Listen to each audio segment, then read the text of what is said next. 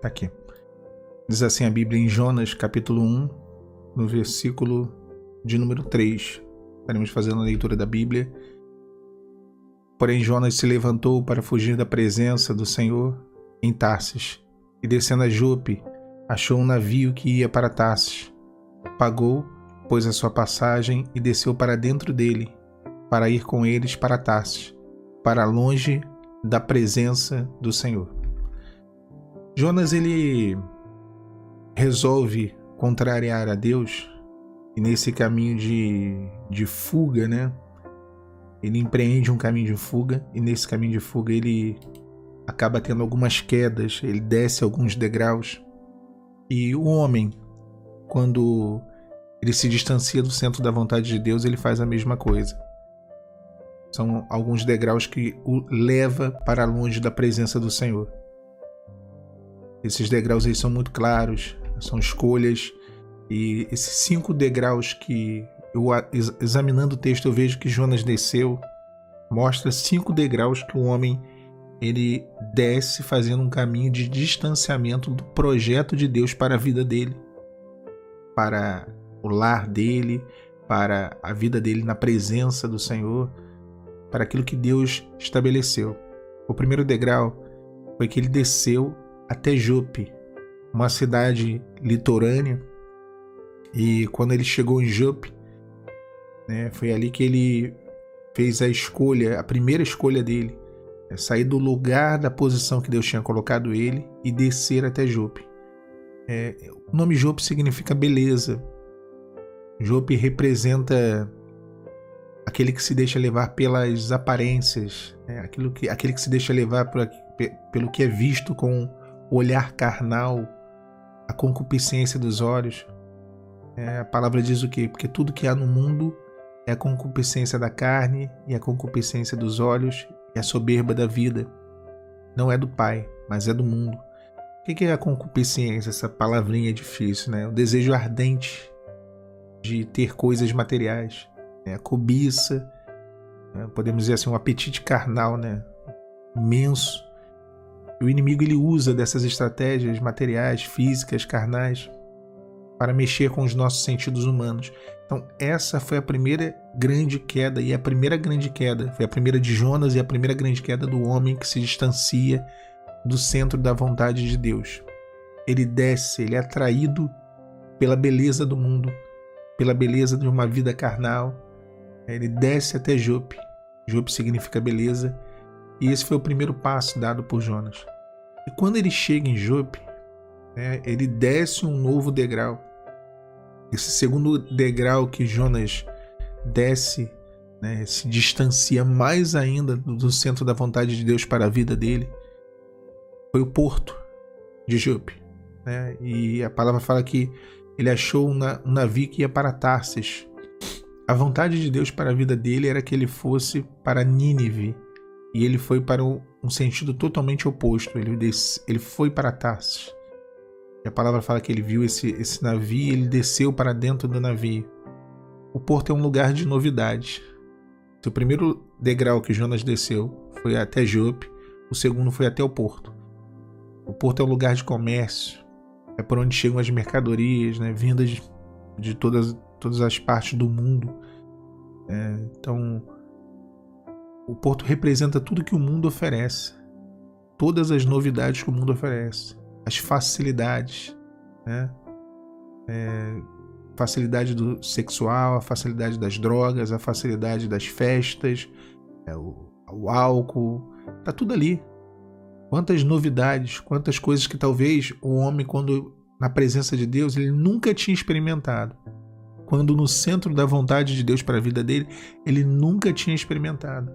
A facilidade amorosa de escolher, troca, vai para namora com um, com outro. Mas quando desce até Jope, quando desce até o porto, o homem experimenta a beleza do mundo no primeiro momento. No segundo momento, o porto, a, novidade do mundo.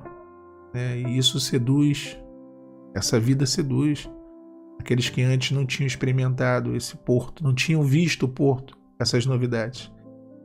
E ele embarca, ele pega aquele navio que rumava até Tarsis totalmente contrário àquilo que era a vontade de Deus.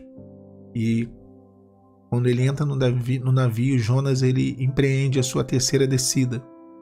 Ele desce até o porão do navio. E a palavra fala que ele desceu até o porão, se deitou e dormiu um sono profundo. O porão é um lugar escuro do navio. Então, o terceiro degrau de Jonas foi até o porão do navio. O homem, quando se afasta da luz, quando ele se afasta da comunhão, porque a, a Bíblia diz: se andamos na luz, andarmos na luz como Ele na luz está, temos comunhão. E o sangue de Jesus nos purifica de todo pecado. Então, quando o homem se afasta da luz, ele se afasta da comunhão. E ele vai deitar, ou seja, ele fica inconsciente, porque o sono produz a inconsciência, assim como o pecado produz a inconsciência. O homem já não, não tem a consciência dos seus atos. Aquilo que outrora ele condenava, hoje ele pratica com a maior normalidade. Aquilo que outrora ele refutava, que ele abominava, hoje é uma prática de vida. Por conta do que do homem entrar no porão do navio, se esconder longe, ir para longe da luz, daquilo que esclarecia o seu entendimento, que lhe dava o entendimento do certo e do errado dos limites até onde ele poderia ir e não, ou não ir. E o homem desce até o porão, lugar escuro, e dorme. Jonas dorme, é, vencido pelo sono espiritual, se afasta da comunhão, não quer mais saber de Deus, não quer mais saber do projeto de Deus para a vida dele. Esse foi o terceiro degrau que Jonas desceu. E quando vem a tempestade, e aquela tempestade os homens ali, os tripulantes ficam desesperados. E o comandante, o capitão, ele vai até né, Jonas, ele descobre que o problema de tudo aquilo que estava vindo, aquela, aquela grande tempestade, era Jonas. É, eles resolvem, né? Na verdade, Jonas fala: me lance ao mar. E eles resolvem lançar Jonas ao mar. E no mar ele desce o quarto degrau. Olha só que é o quarto degrau, né? O mar representa o mundo. A pessoa ela afunda totalmente no mundo. Ela é envolta nas águas do mundo. Não é mais é, aquela pessoa que faz coisas como aquele que está no mundo. Não, ela já é do mundo. Ela já está envolvida com o mundo. Ela já faz parte do mundo. Então Jonas ele é lançado ao mar e ele não recusa. Ele não recusa. Ele não briga, não. O que, vocês vão fazer? Vocês vão me lançar ao mar? Não. Ele pede. Ele prefere ser lançado ao mar do que voltar ao porto e empreender um caminho contrário, que seria o caminho que o levaria a Nínive, ao centro da vontade de Deus. Ele prefere ser lançado ao mar. Ele quer isso. Ele queria. Né? Totalmente envolvido. E seguindo esse juízo, o próximo degrau e o último degrau de Jonas, e é o último degrau daquele que se distancia do centro da vontade de Deus, é o peixe, o ventre do peixe. Porque vem um grande peixe, diz a palavra em Jonas 1,17, e ele vai parar nas entranhas do peixe. Esse é o último lugar. Que é escuro como era escuro o porão do navio. É mal cheiroso, e tem um, um agravante. A cada minuto que Jonas passava ali, mais acelerava o processo de morte dele. Porque no ventre do peixe ele ia morrer. O ventre do peixe ele seria como qualquer um alimento para, para aquele animal. Então havia uma sentença naquele momento Jonas, a sentença de Jonas foi assinada. Ele foi parar ali, naquele lugar.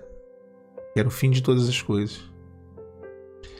E aqui é o ponto, irmãos, porque quando o homem chega nessa condição, nesse último quinto degrau, onde parece que é o fim, que acabou, que há uma sentença já determinada de destruição, é aí que Deus ele reverte toda a situação ainda houve uma solução para Jonas e ainda há uma solução Quando a pessoa chega nesse nível, ainda há uma solução.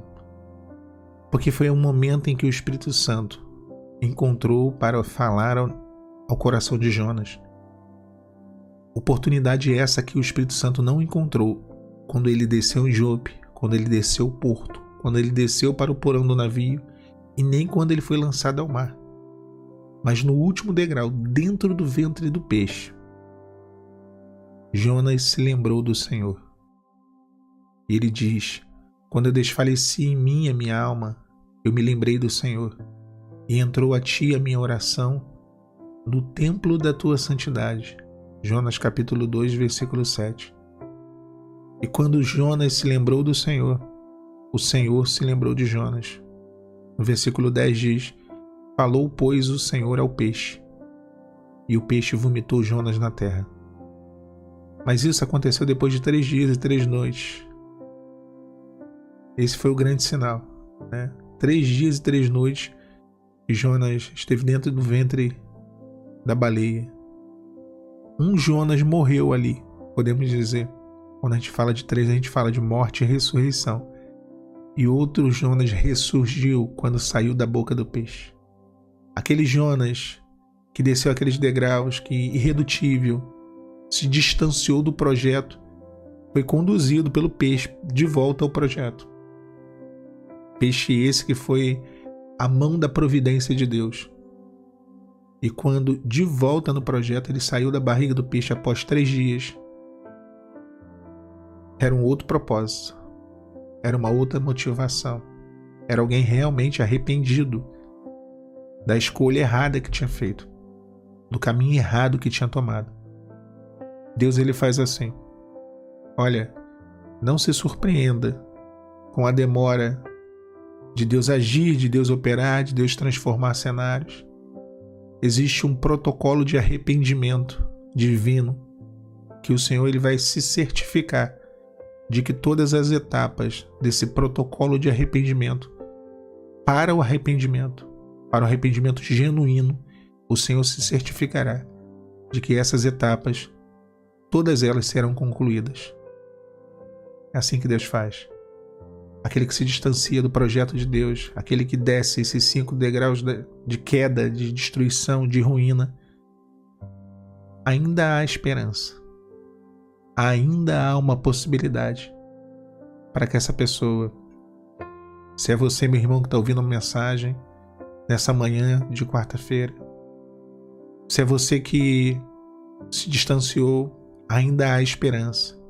Se é alguém que você ama que se distanciou e foi embora, tomou um rumo e desceu esses cinco degraus, ainda há esperança.